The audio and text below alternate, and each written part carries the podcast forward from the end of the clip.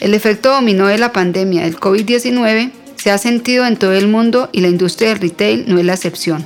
La pandemia ha generado un temor con respecto a la salud, la seguridad laboral, la calidad de vida y la estabilidad financiera en todos los niveles socioeconómicos. En respuesta a esta incertidumbre, el gasto se ha desacelerado, lo que ha impactado directamente en los ingresos de muchos. En medio de las fuerzas del mercado en rápida evolución, los retailers se están ajustando a la nueva normalidad, adoptando el cambio para sobrevivir y a veces prosperar en este mercado posterior al COVID-19. A continuación, describiré tres formas en que ha cambiado el comportamiento del consumidor y cómo el mundo retail ha dado respuesta a estos cambios.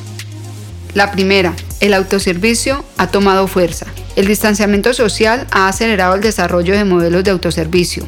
Los supermercados, farmacias y restaurantes no son los únicos que adoptan prácticas de autoservicio. Otros negocios como tiendas deportivas, de electrodomésticos, entre otras, también lo están haciendo. BOPIS son las siglas en inglés Buy Online, Pick Up in Store. Compra online, recoja en la tienda. Las prácticas de ofrecer BOPIS ha crecido a medida que los compradores están demasiado ocupados para buscar artículos en la tienda y se sienten más cómodos comprando en línea.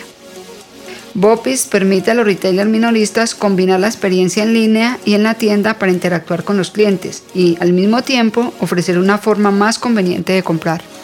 También, una de las tendencias más populares en el sector retail en estos momentos es Voz, por las siglas en inglés Buy Online, Ship to Store. Compra online y envía a la tienda para su recogida. Muy similar, pero no igual a Bopis. Una de las principales razones del uso de voz es el ahorro generado al enviar los artículos a granel desde los centros de distribución a las tiendas, en lugar de hacerlos directamente a los clientes, lo que reduce costos de embalaje y almacenamiento. La segunda, la virtualidad en el ciclo de compra. A raíz de la pandemia, los clientes ahora prefieren realizar el ciclo de compra online. Es así como estos para probar gafas, ropa e incluso comprar muebles e inmuebles ahora confían en la realidad virtual VR, también conocida como multimedia inmersiva, la cual te permite sumergirte e interactuar en un entorno virtual a través de una simulación. Y en la realidad aumentada, AR, la cual te permite visualizar a través de una pantalla elementos virtuales generados en un entorno físico real.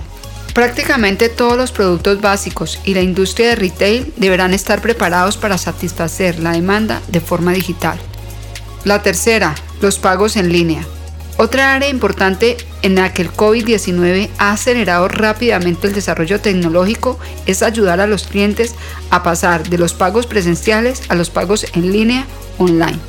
Antes del COVID-19, los pagos en línea eran una opción más que una necesidad. Después del COVID-19, los pagos digitales y sin contacto se han convertido en algo habitual, casi la norma. En respuesta a todos los retailers minoristas que permiten tantas formas de pago en línea como sea posible, los consumidores están adoptando la conveniencia y prefieren el modo de pago en línea en todos los canales para compras grandes y pequeñas. Mientras hablamos de los pagos en línea como una forma de vida, es probable que los regalos físicos sean reemplazados por tarjetas de regalo y bonos digitales.